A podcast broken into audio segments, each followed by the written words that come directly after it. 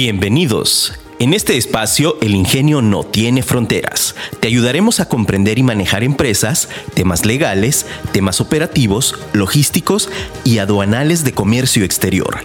Quedas en voz de Mariana Madrid.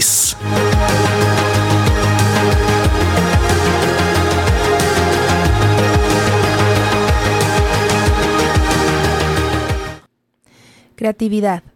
No puedes agotar la creatividad. Cuanto más se usa, más se tiene. Maya Angelo. Hola, ¿qué tal? Muy buenos días en este tu programa El Ingenio no tiene fronteras. Soy Mariana Madrid y estoy muy contenta de estar el día de hoy aquí contigo. Recuerda que este programa es un programa hecho para ti empresario, para ti emprendedor, para ti empresa que quiere comenzar a cumplir sus sueños. Y el día de hoy, como todos los programas, estoy súper emocionada de estar aquí contigo, pero especialmente seguimos en estos programas en los cuales me ha dado la tarea de invitar a mujeres que admiro, a mujeres que, que a lo largo de mi trayectoria me han impactado y me han mostrado muchas etapas y facetas y que por supuesto me han enseñado eh, eh, en muchas situaciones, ¿no? No solamente en el contexto profesional, académico, sino también en el concepto y, en esta parte personal. Y el día de hoy está aquí conmigo la doctora Tania Hernández. Es una queridísima amiga y, y, lo puedo decir así abiertamente, ¿no? Porque a pesar de que quizá eh, no somos personas que nos frecuentamos, sé, sé que, puedo contar con ella y, ella conmigo. Y aparte de presentártela, decirte que es, la doctora, doctora Tania Hernández, eh, también te platico, ella es investigadora de la Universidad de Guadalajara y hoy me di la tarea de invitarla aquí en un tema súper, súper importante eh, para todos los que estamos aquí, aquí presentes. ¿Cómo está el, día de hoy, maestra? Muy bien, Mariana, muchas gracias, muy agradecida. Eh, la verdad es que muy contenta y muy orgullosa de ver tu trayectoria, trayectoria personal y profesional. Creo que has evolucionado mucho estos años. Gracias. Y este, estos programas hablan de eso, ¿no? Dan cuenta de todo ese desarrollo profesional que has tenido a lo largo de los años. No, pues muchísimas gracias, maestra. Que, que no sabe el, el halago y el orgullo que siento, porque pues al final de venir una persona que, que uno admira, ¿no? Y que, que nos ve desde abajo, pues se siente emocionante. Estoy muy emocionada. El, el día de hoy vamos a platicar de este tema que se llama desafío que encuentra, los desafíos que encuentran las mujeres en el ejercicio profesional. Y, y me di a la tarea de invitarla porque yo sé que usted es una mujer que ha trabajado en esta investigación, que ha trabajado en ver, en analizar, en, y que ha visto y que también se preocupa por crear métodos, por presentar, por hacer sugerencias en el cómo sí podemos, ¿no? En el cómo vamos a avanzar en esto y qué, qué, qué es lo que venimos, qué es lo que viene desde atrás y cómo vamos evolucionando. Y es súper importante. Y entonces, el día de hoy me encanta que esté aquí con nosotros eh, y con las personas que nos estén escuchando. Y, y, y, lo primero que quiero preguntar es el, el por qué hablar de este tema, ¿no? El por, por qué seleccionó este tema para su investigación.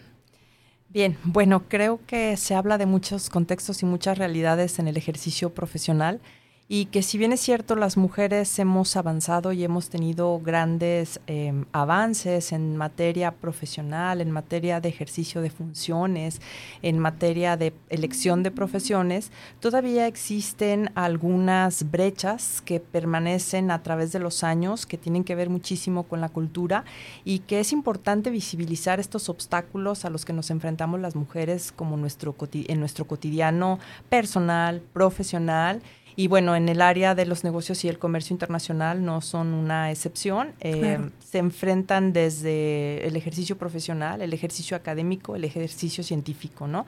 Desde todos estos, ámbitos siempre están presentes estos obstáculos y creo que eh, si los visibilizamos y nos volvemos conscientes de que no son exclusivos de una mujer, sino que los compartimos la mayoría de las mujeres, podemos avanzar en términos de construir un espacio más ororo y nos podamos ayudar unas a otras a saltear estos obstáculos y en algunos casos correr con la fortuna de poderlos romper para quienes vienen con nosotros o vienen atrás de nosotros a estos puestos profesionales. Claro, y, que es bien importante, o sea, eh, poniendo en contexto, ¿no? O, platicando, a mí me pasó de inicio y, todavía a veces pasa y, y, no sé si en alguna parte de, su investigación lo aborda, me imagino que, es, es algo que ha pasado y que sí se ha tocado, pero voy a platicar una experiencia, ¿no? Recién iniciaba con el tema de la consultoría, yo ya lo había mencionado también aquí en el programa, pero lo platico, eh, me pasó, ¿no? De, de, presentarte a una empresa, a querer vender y a decir, hola, ¿qué tal? Mira, soy Mariana Madrid, te vengo a ofrecer mis servicios de comercio exterior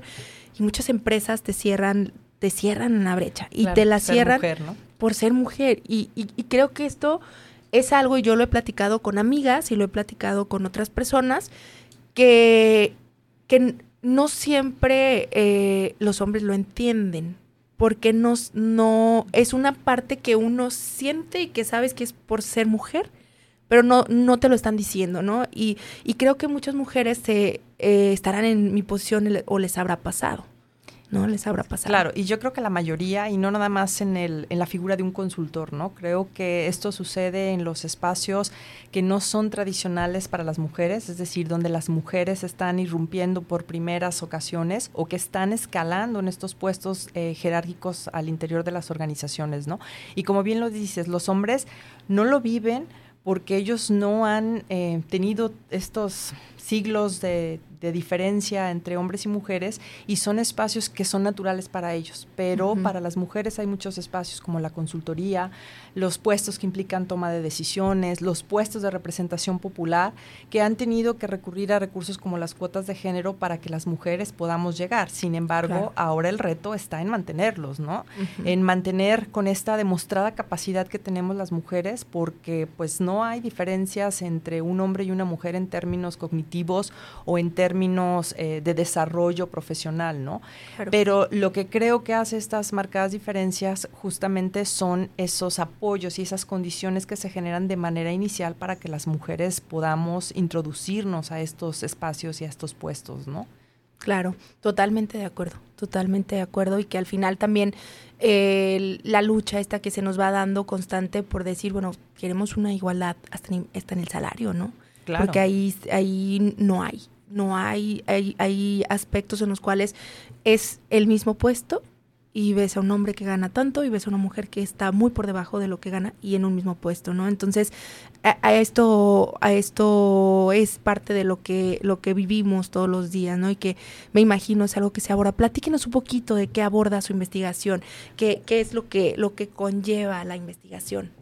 Bueno, he estado trabajando en diferentes temas. Eh, mi tema favorito tiene que ver con mujeres, obviamente. Las mujeres se colocan al centro de mi investigación, porque si bien es cierto, ahorita se habla de multidentidades de género, creo que las mujeres, o como las mujeres todavía tienen, existe una deuda pendiente en estos sistemas estructurales, eh, institucionales y mm, familiares, ¿no? Creo que tendríamos que remontarnos hasta el núcleo familiar, exacto, ¿no? Porque ahí hay un gran eh, peso que seguimos cargando las mujeres en esta educación diferenciada. Y bueno, eh, una vez que parto de este eje de femenino o de este eje de las mujeres que coloco al centro, entonces se despliegan multitemas, ¿no? Que se relacionan con nosotras, que tienen que ver, por ejemplo, las relaciones de poder, que están presentes en todas nuestras relaciones y en todos nuestros ámbitos. Por ahí en alguna plática comentaba y multiusada palabra empoderamiento, que se ha eh, vuelto el común de los discursos demagógicos, incluso políticos, pero esta palabra de empoderamiento lo que tiene que ver realmente es cómo es que las mujeres afrontamos nuestro día a día, ¿no? Y por ahí hay algunas autoras o hay algunas eh, mujeres incluso que creen que el empoderamiento solamente se da de manera individual, es decir, con la autoestima, con la confianza, con la capacidad, con la personalidad. Pero esta, este empoderamiento individual se encuentra con una puerta cerrada o con un muro, con los famosos techos de cristal, los famosos techos de cemento, los suelos pegajosos, todos estos conceptos que vienen a hablarnos de los obstáculos a los que nos enfrentamos las mujeres en nuestra vida cotidiana, que tienen que ver con nuestras relaciones próximas y nuestras relaciones cercanas. Nuestras relaciones próximas, por supuesto, son nuestros núcleos familiares, nuestros núcleos cercanos en términos de nuestros compañeros de trabajo y luego escalamos a aquellos espacios donde las mujeres empiezan a recobrar voz o empiezan a tener estos espacios de toma de decisión, ¿no? Yo sigo preguntándome, ¿Por qué en las cámaras empresariales, por qué en este espacio de consejería hay un apartado o hay una división de las mujeres? O sea, hay una cámara para las mujeres y tendría que haber una cámara para, los, hombres, ¿no? Y si nos remontamos a la literatura, cuando tú buscas el concepto de empresaria, no te lo encuentras. Lo que encuentras es este concepto de la mujer emprendiendo, de la mujer eh, autoempleándose como una posibilidad para solventar los obstáculos que les representan las estructuras, ¿no? Y sin embargo, nos remontamos hasta el siglo XVI, siglo XVII y ya existe la figura de empresario, ¿no? Y está normalmente asociada a hombres, obviamente, hombres blancos, hombres con riqueza, hombres con poder, hombres con toma de decisiones. Y sin embargo, desde esta misma literatura no existe un concepto similar para las mujeres en esos puestos, ¿no? Seguramente se debe a que pues no los ocupaban, pero no los ocupaban no porque no quisieran, sino, porque no, había. esas condiciones, ¿no? Y creo que ahora que está esta revolución social en términos de la igualdad, es la, equidad que se está peleando, que se está pidiendo a favor de las mujeres, bueno, empiezan a aparecer eh, estos espacios femeninos eh, en el que las mujeres tienen la posibilidad de desarrollarse y tener estos procesos de toma de decisión. Sin embargo, los costos son altísimos, ¿no? Siguen siendo altísimos porque las mujeres seguimos teniendo estos dobles roles o estas dobles jornadas, ¿no? Sí. Nosotros cargamos con responsabilidades del hogar y cargamos con responsabilidades profesionales. Y no ha habido, eh, porque se pueden documentar, pero son casos o situaciones excepcionales donde existen ya acuerdos entre parejas heterosexuales donde el hombre también tiene responsabilidades con los hijos, con el hogar, pero sigue siendo una minoría, ¿no? Esto todavía no se ha vuelto como un espacio de tal nivel de visibilización que ya podamos hablar de que este es el común, que este es el general. Que ya está pasando, ¿no? El decir, ah, ya, esto es lo, lo normal, ¿no? Esta nueva normalidad. Claro. Sí, que, a lo que vamos es, ya es normal, ¿no? Que ambas partes. Todavía está complicado y, y, pasa, ¿no? Y, en charlas yo los invito a que platiquen de pronto así con otras personas. Justo el otro día estaba con, con la chica que me pone mis uñas y estábamos platicando eh, de, de, la marcha y, y que si ellas habían participado y esto y lo otro. Y estaba platicando, ella me, me decía, fíjate que a mí es bien curioso porque en, mi casa, pues yo vengo y me trabajo y vengo aquí a trabajar y trabaja eh, eh, con su esposo, se eh, tienen muy nivelados ciertos horarios y ciertos horarios, ella tiene ciertas responsabilidades con sus hijos y ciertos, él, y dije, ay, qué padre que tengan este acuerdo y todo, y dice, sí, dice, pero al principio no sabes cómo nos criticaron. Claro. No sabes cómo la familia nos criticó por llegar a este acuerdo y, y, y o sea, y fue una crítica que, que, o sea, todos opinaban. Porque estaba fuera de lo normal. Y al final, pues son, como usted bien comenta, son estos acuerdos. me llama aquí muchísimo la atención. Eh, a mí la palabra empoderamiento fue una palabra que me, dio mucho miedo, me da miedo todavía, no sé si ya la superé o no.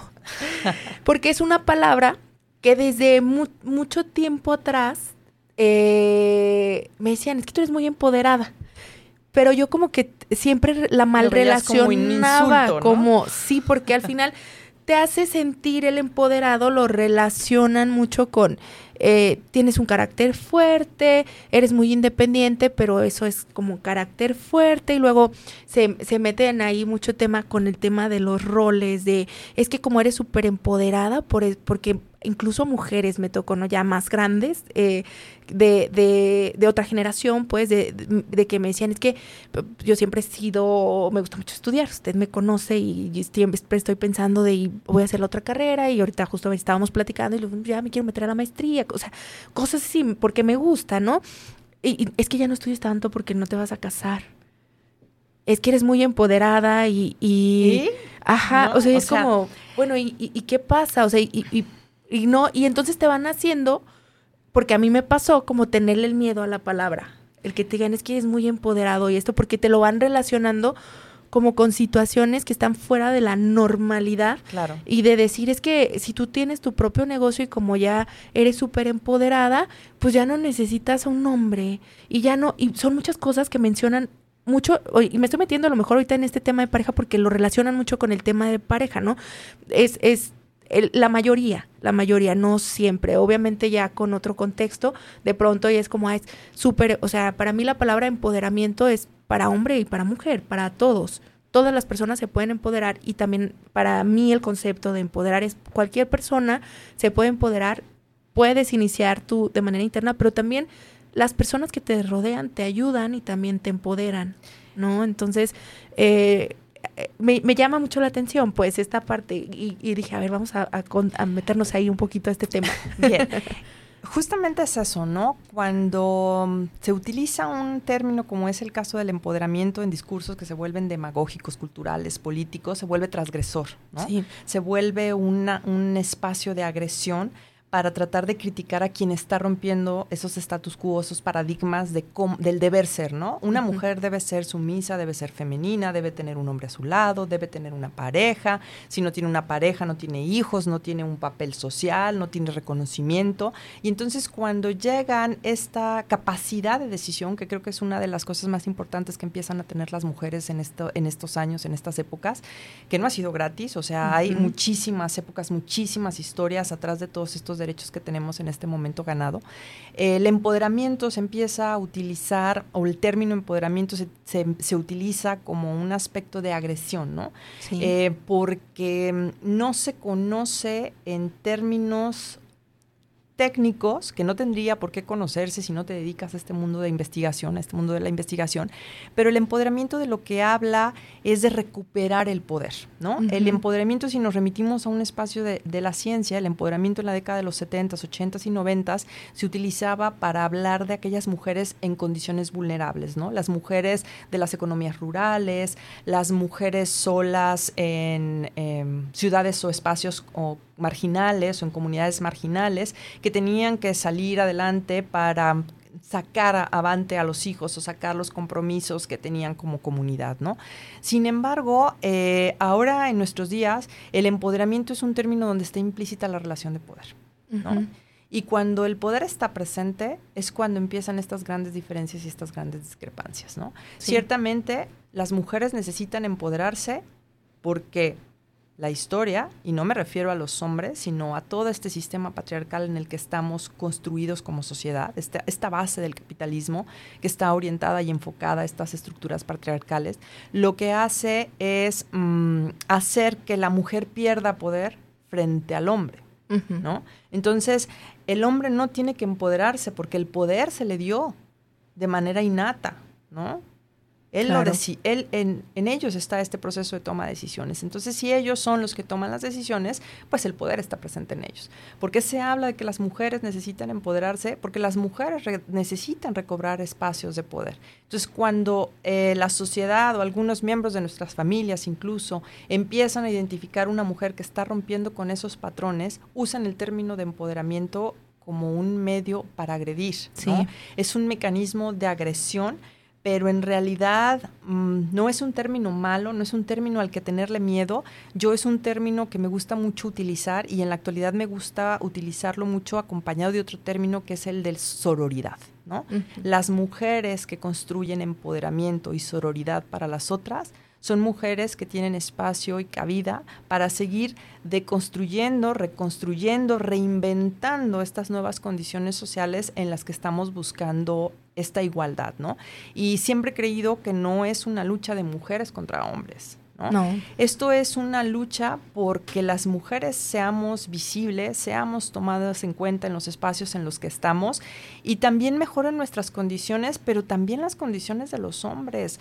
Las tasas de suicidio en jóvenes a mí me abroman muchísimo en este país. ¿Por qué?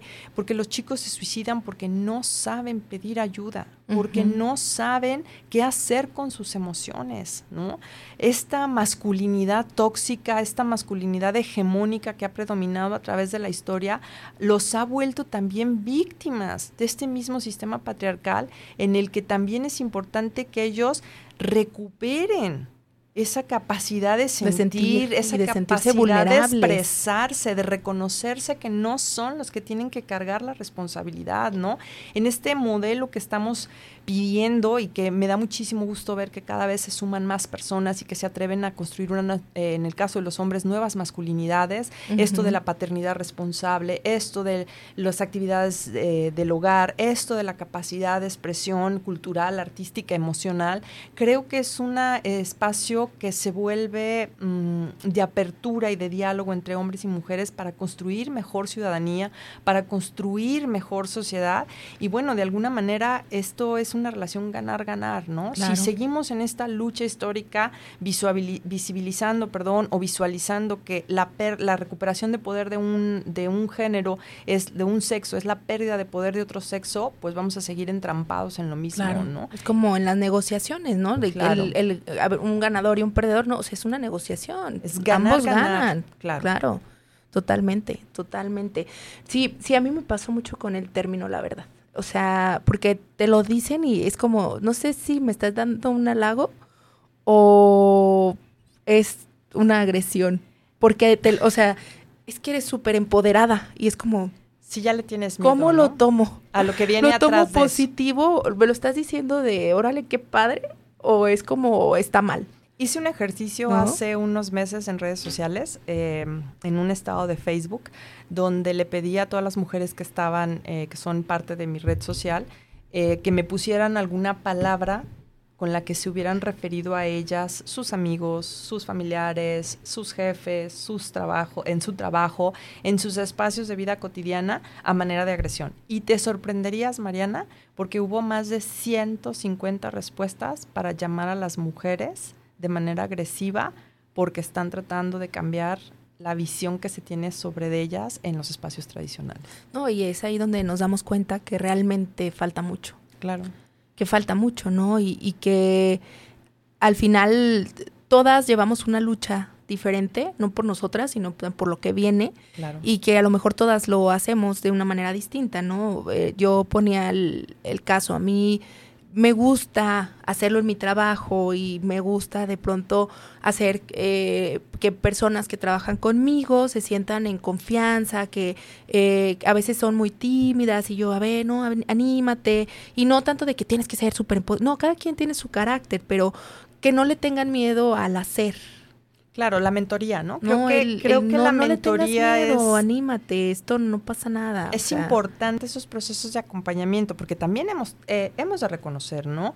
Eh, las condiciones para muchas de nosotras se han dado porque hemos tenido un mentor hombre. Y este mentor hombre nos ha dado la posibilidad de desarrollarnos, de crecer, de aprender y de romper con estos paradigmas o con estos estándares o estos estereotipos de lo que se esperaría de nosotros, ¿no? Claro. Pero son esas, esos hombres que se atreven a decir, ok, no importa que sea mujer, tienen la capacidad, vamos a ver hacia dónde va, pero no nomás la vamos a dejar, la vamos a acompañar para formarla. Y entonces creo que ahí vuelve a aparecer esta palabra de la sororidad, donde nosotras como mujeres, una vez que desarrollamos esas capacidades o esas habilidades, nos toca acompañar a otras para que también ellas puedan explotar al máximo todo su proceso, toda su capacidad, todas sus habilidades, todas sus competencias, incluso que se atrevan a decir lo que sienten, a decir lo que piensan, a actuar en consecuencia de esto, ¿no? Creo que esta lucha permanente por la consistencia, la congruencia entre el ser, estar, pensar, saber, creo que es muy importante mantenerla, incentivarla y fomentarla con las mujeres que tenemos cerca, ¿no? Cuando tenemos la oportunidad de ser una guía, de ser una tutora, en el caso de ser una madre incluso, ¿no? Porque eh, creo que eh, la diversidad de las mujeres o es inmensa, no podemos hablar de una mujer o de la mujer, no. Somos las mujeres y somos tantas mujeres como tipos o estrategias de feminismo, de sobrevivencia y de resistencia hay en el planeta, ¿no? Totalmente, totalmente. Me llama la atención esta palabra, ¿qué se refiere? ¿A qué se refiere? ¿Cómo podemos definir la palabra sororidad? Sororidad. Es un término que se utiliza mucho en estudios feministas, en estudios de investigación feminista, y lo que habla es de cómo las mujeres tejemos redes de apoyo entre las propias mujeres, ¿no? Eh, nosotros hemos aprendido a tejer redes de apoyos, por ejemplo, quienes ejercemos la maternidad, con nuestras amigas que de repente nos tejemos estas cadenas de apoyo para el cuidado de los hijos, para, oye, eh, fíjate que tengo una reunión, no puedo eh, ir a recoger a mi hijo, me ayudas a recoger a mi hijo, o te puedes quedar con mi hijo en la tarde, estas redes de apoyo. Pero cada vez es más común encontrar estas redes de apoyo o estas nuevas sororidades en espacios profesionales, ¿no? Es decir, yo em, trabajo con otra mujer, no compito con otra mujer. Creo que eso ha sido una fortuna de los últimos años donde hemos aprendido y hemos entendido que no debemos competir entre mujeres, sino que debemos generar lazos que nos permitan avanzar. Yo soy una firme creyente de que si una mujer da un paso, las que vienen atrás, de ella tienen la posibilidad de dar dos o dar tres, pasos, ¿no? Entonces, para mí es un orgullo saber que una mujer está creciendo y está avanzando y tenemos que pensar o tenemos que reaprender a pensar que no estamos compitiendo, ¿no? Nos enseñaron desafortunadamente a competir entre mujeres. Por ver quién es la más guapa, por ver quién es la más bonita, por ver quién... la eh, más inteligente. La más inteligente. Quién se casa primero, eh, quién forma una familia primero, ¿no? Pero no, o sea, creo que las cosas van mucho más allá de eso, ¿no? Ahorita que hemos creado estas nuevas identidades donde las mujeres somos capaces de decidir si queremos o no queremos tener hijos, si queremos o no queremos casarnos, si queremos o no queremos tener una pareja, creo que ya esas son decisiones que donde más trabajo cuesta romper, insisto, es la familia. Totalmente. Esos espacios eh, de juicio que tenemos en nuestras familias se vuelven nuestro lastre más pesado, pero creo que cada vez es más común encontrarnos mujeres que deciden no tener hijos, que deciden no casarse, que deciden no tener una relación formal, que deciden comprometerse con su trabajo, porque también eso es una manera de desarrollarte personal y profesionalmente, ¿no? O sea, digo, ¿por qué a los hombres no está mal visto que se comprometan con su trabajo al 100% y con las mujeres no está bien visto, ¿no?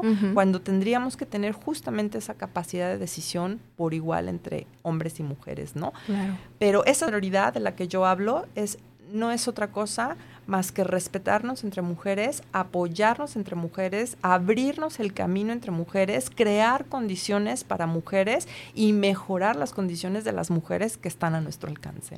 Muy bien. Pues muchas gracias, gracias por la...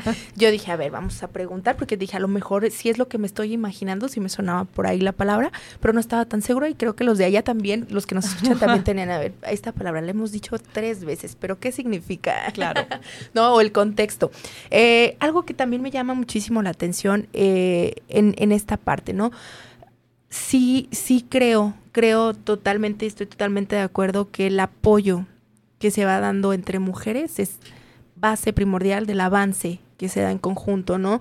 Y, y, por ejemplo, a veces podemos pensar o podemos decir, no necesariamente el simple hecho de decir, ay, es que es una mujer con la que convivo el día a día, tú no sabes cuántas personas van siguiendo tu trayectoria y cómo eso impacta de manera, de manera indirecta. Eh, a mí me ha pasado que de pronto, o sea, en redes sociales, mis redes sociales están abiertas, ¿no? Y, el, por la escuela, por la universidad, pues de pronto eh, que me invitan, que en la plática, que esto, que la clase y así, de pronto me llegan comentarios que a veces hasta se me sale así la lágrima de que me da emoción, ¿no? De comentarios que dices, órale, qué padre que esté generando este impacto y que a lo mejor en esos momentos en los que un, te, uno decide, ¿no? Porque yo dice, dije, bueno, si a mí la palabra me dio miedo, la voy a hacer mía y la voy a cambiar al contexto de lo que yo creo que es para mí y de cómo yo quiero que se refleje, ¿verdad? Y entonces, ese contexto que se va dando en el cual tú, lo que tú haces impacta a otras personas, creo que se va haciendo en núcleos pequeños, pero al final estos núcleos pues van uniendo toda esta parte y es lo que nos ha permitido avanzar.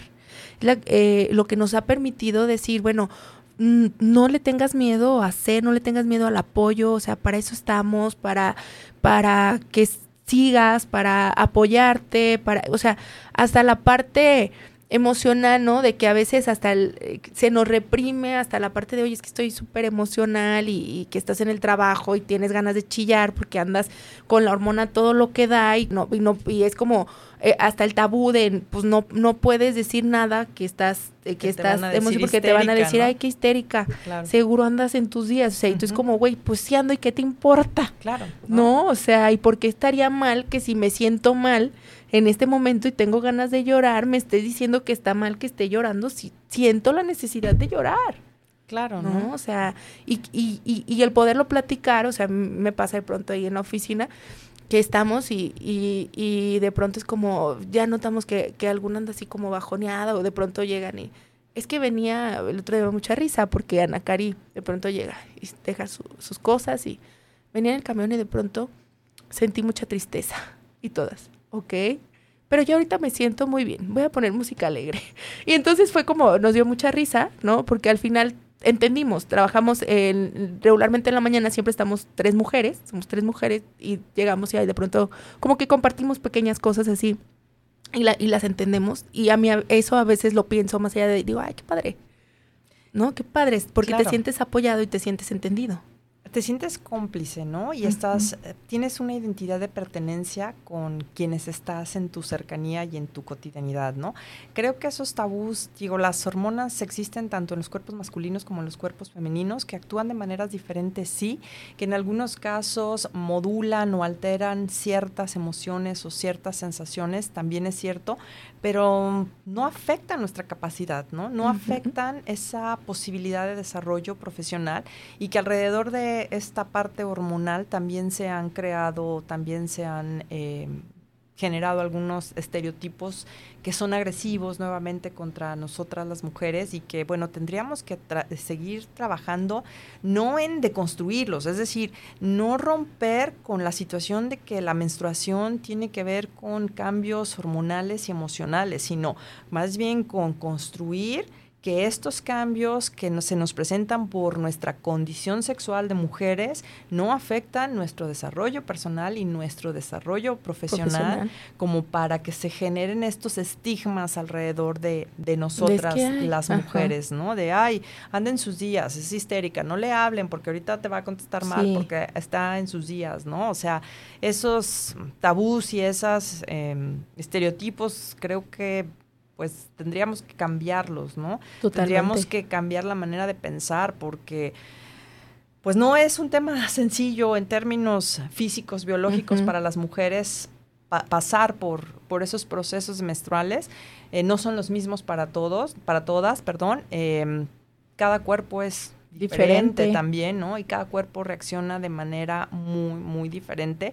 Pero sí creo que es importante como generar esta sensibilidad y esta empatía con quienes tenemos cerca, porque eso nos va a permitir pues generar mejores condiciones, insisto, ¿no? Creo que de esto se trata la vida, de mejorar las condiciones para quienes nos acompañan en el camino y no quedarnos atorados en esos estándares, en esas em, situaciones que se han presentado a través de la historia.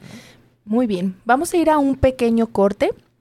Continuamos aquí con la maestra, estamos con la doctora Tania Hernández. Estamos platicando acerca de los desafíos que enfrentan las mujeres en el ámbito profesional. Este tema que es súper interesante. Ahorita regresando del corte vamos a empezar a tocar ya eh, dentro de su investigación qué desafíos son los que usted ve más marcados, que se han ido rompiendo y cuáles todavía nos faltan, ¿no? Porque el objetivo de este programa, si bien es que también empecemos a trabajar en aspectos de inclusión. O sea, tú tienes una empresa, tú tienes un emprendimiento, entonces puedes ir generando cambios en tus políticas empresariales para que vayas trabajando en esta inclusión, ¿no? En esta, cómo vamos incluyendo esta parte que ya se está viviendo y, y no tanto eh, hablando de que a lo mejor no se incluya, sino que todavía le falta, ¿no? ¿Por qué? Porque ya lo tenemos, porque ya hay empresas en las cuales, híjole, qué padre, y se siente bien padre cuando llegas a una empresa y te dicen, es que a mí me encanta trabajar con mujeres, porque son, me gusta mucho eh, cómo le ponen el empeño, esto, la dedicación, o sea,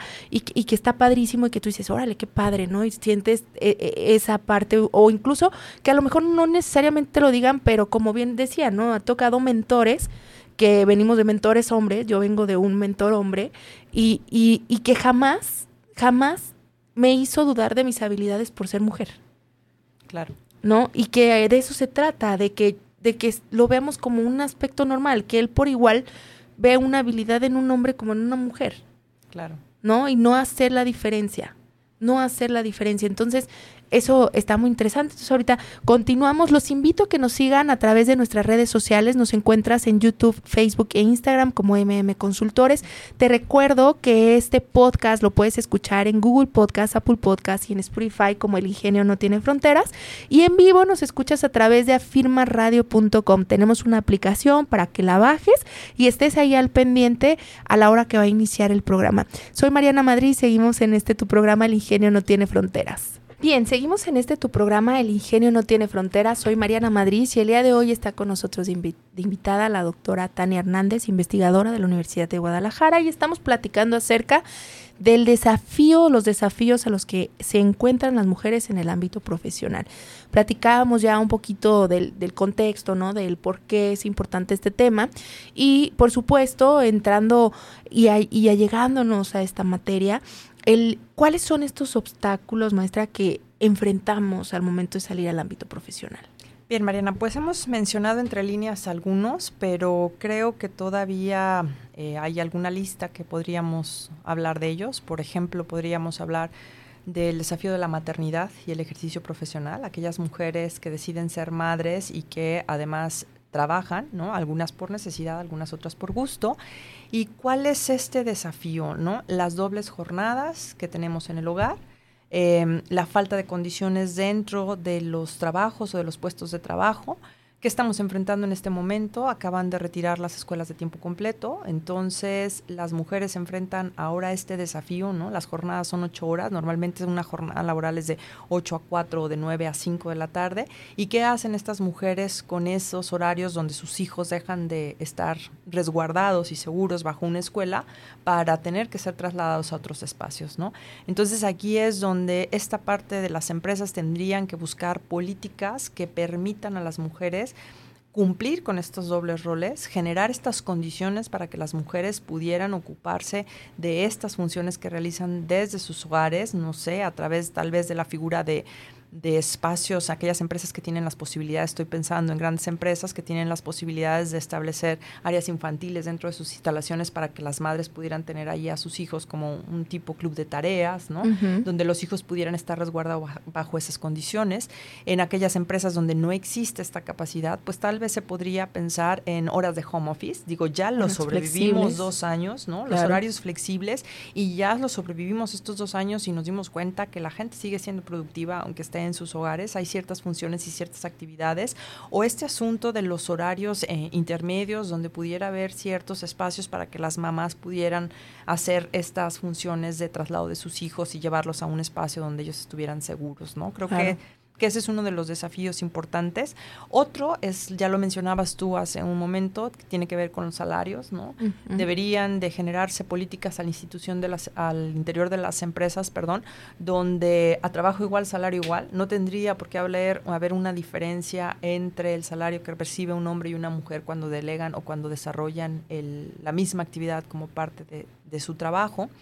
Otro desafío que encuentro yo es em, creer que las mujeres no tenemos derecho de ganar más, ¿no? este, este asunto individual que de repente, eh, platicando con otras mujeres, decían, es que yo cómo voy a pedir un incremento de sueldo cuando mi compañero no pide permiso para asistir a las jornadas escolares o a los eventos escolares de los hijos, porque pues no tiene hijos o va a su esposa.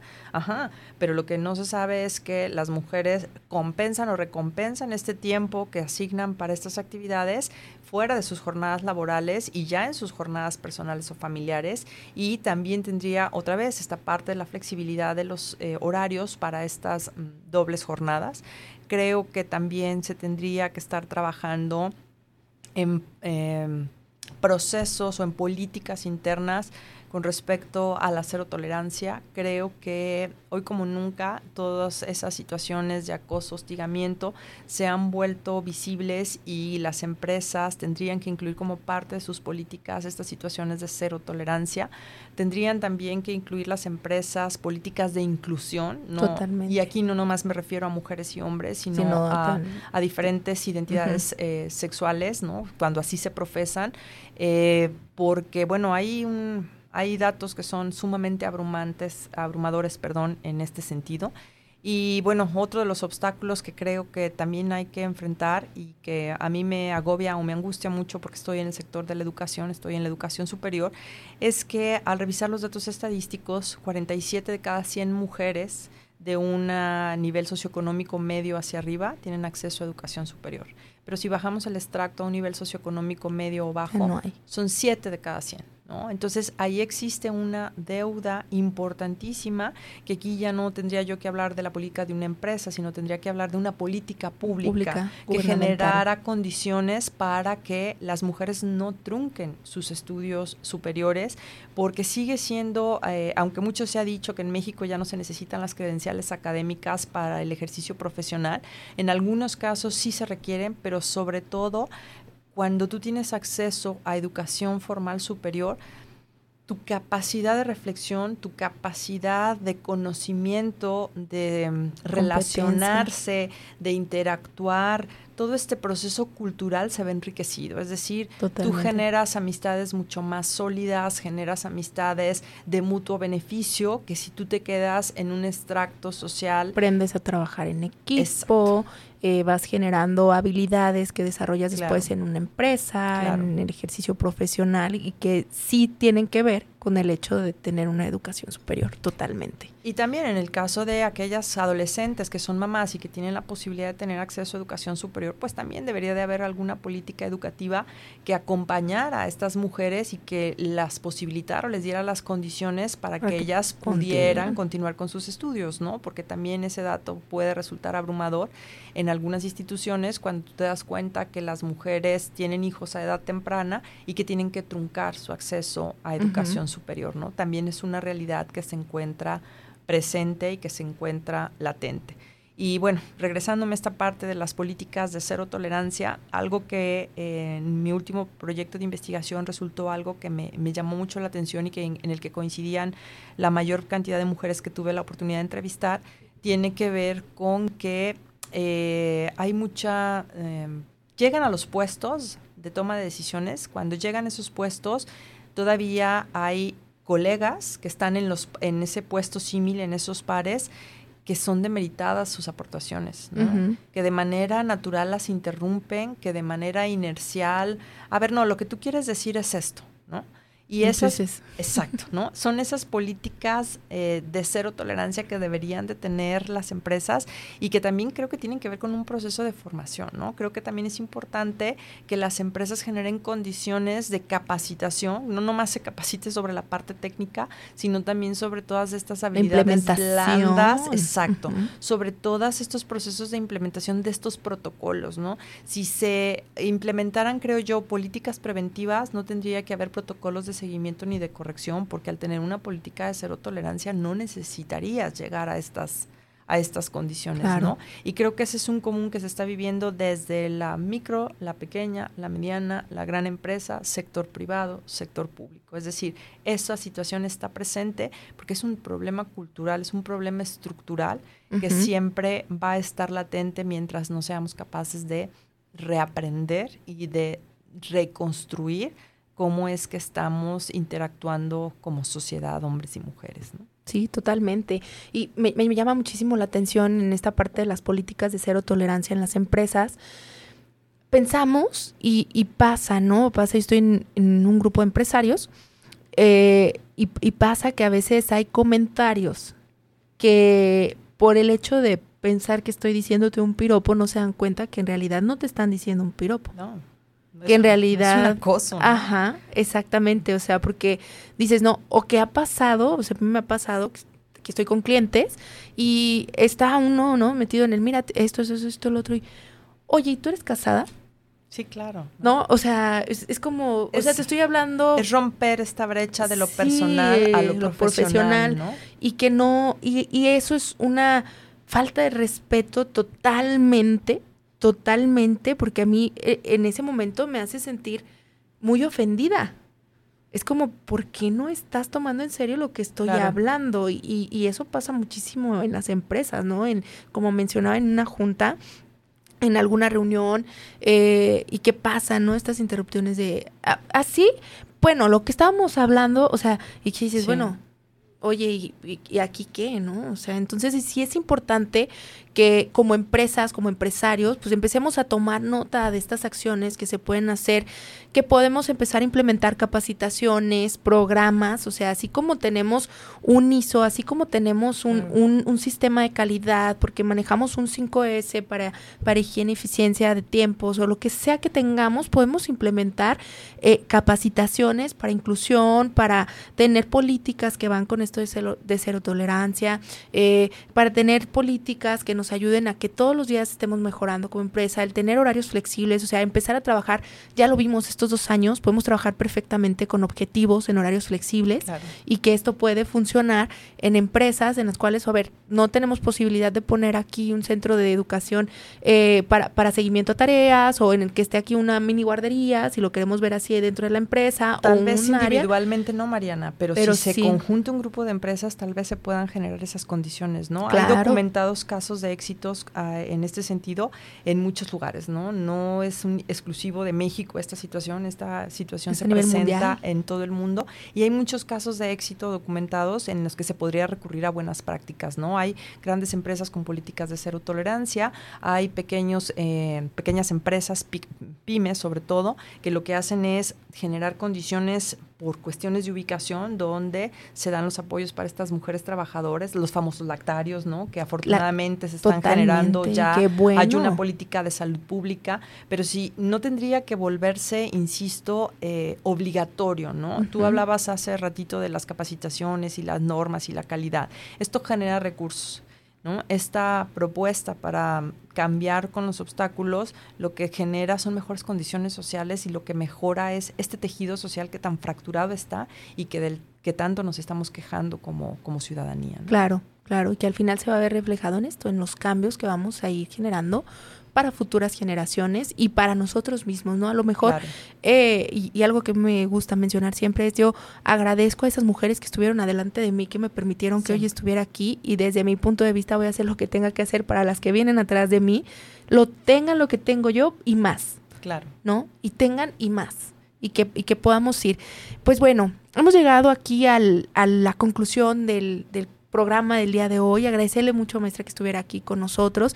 Para mí es, es importantísima su participación porque si bien eh, usted me vio, ¿no? Desde cuando era estudiante y, este crecimiento que ha habido y yo en ese momento decía, ay, guau, la maestra. Y para mí fue una figura de las pocas que con las cuales tenía un contacto más directo de mujeres que yo decía, wow, yo, yo quiero así, yo quiero estar aquí, quiero hacer y ver y para mí fue padrísimo tener esa experiencia y ese acercamiento en un momento en el cual yo estaba en formación, que continúo en formación todos los días, pero en el que ahí estaba justo en esta parte de formación académica que para mí fue muy importante eh, y que hoy esté aquí, pues para mí me, me llega, me llena de orgullo y de felicidad y agradecerle su tiempo y aparte platicar de esos temas tan importantes y tan interesantes y que nos falta mucho, ¿no? Por alcanzar. Sí, Mariana, pues muchas gracias por la invitación. La admiración es mutua. Eh, me encanta ver cómo las mujeres van avanzando, cómo van evolucionando personal y profesionalmente. Y como platicabas hace un rato con el tema de, del impacto que puedes tener para personas que a veces ni siquiera conoces, yo creo que esa es la posibilidad positiva que nos dan las redes sociales, ¿no? Tocar o trastocar la vida de alguien de manera positiva que les permita seguir avanzando. Totalmente. Maestra, ¿dónde pueden, eh, si quieren localizar, si quieren saber más sobre su investigación, si hay alguna empresa aquí interesada en decir, Ay, es que a mí me interesaría que a lo mejor viniera a darnos una conferencia, eh, que nos ayudaran con, con parte de su investigación, a que nos compartan información, ¿dónde la pueden localizar? Bueno, este, mis redes sociales eh, es Facebook la que manejo mayormente, es Tania Hernández, eh, um, Tania-Hernández, no, Tania-Hernández 1975 arroba hotmail.com. Ese mismo es mi correo electrónico donde podrían... Eh, contactarme y si no, a través de mi correo oficial o institucional del CUSEA, que es tania.hernández.cusea.udg.mx. Eh, hemos estado haciendo ya algunos trabajos de vinculación interesantes. he estado trabajando con, em, voy a empezar a hacer unas charlas justamente sobre nuevas masculinidades con empresas de, como HP. Voy a empezar a trabajar también con el sector textil, con algunos proyectos que involucran a mujeres eh, de reclusorio.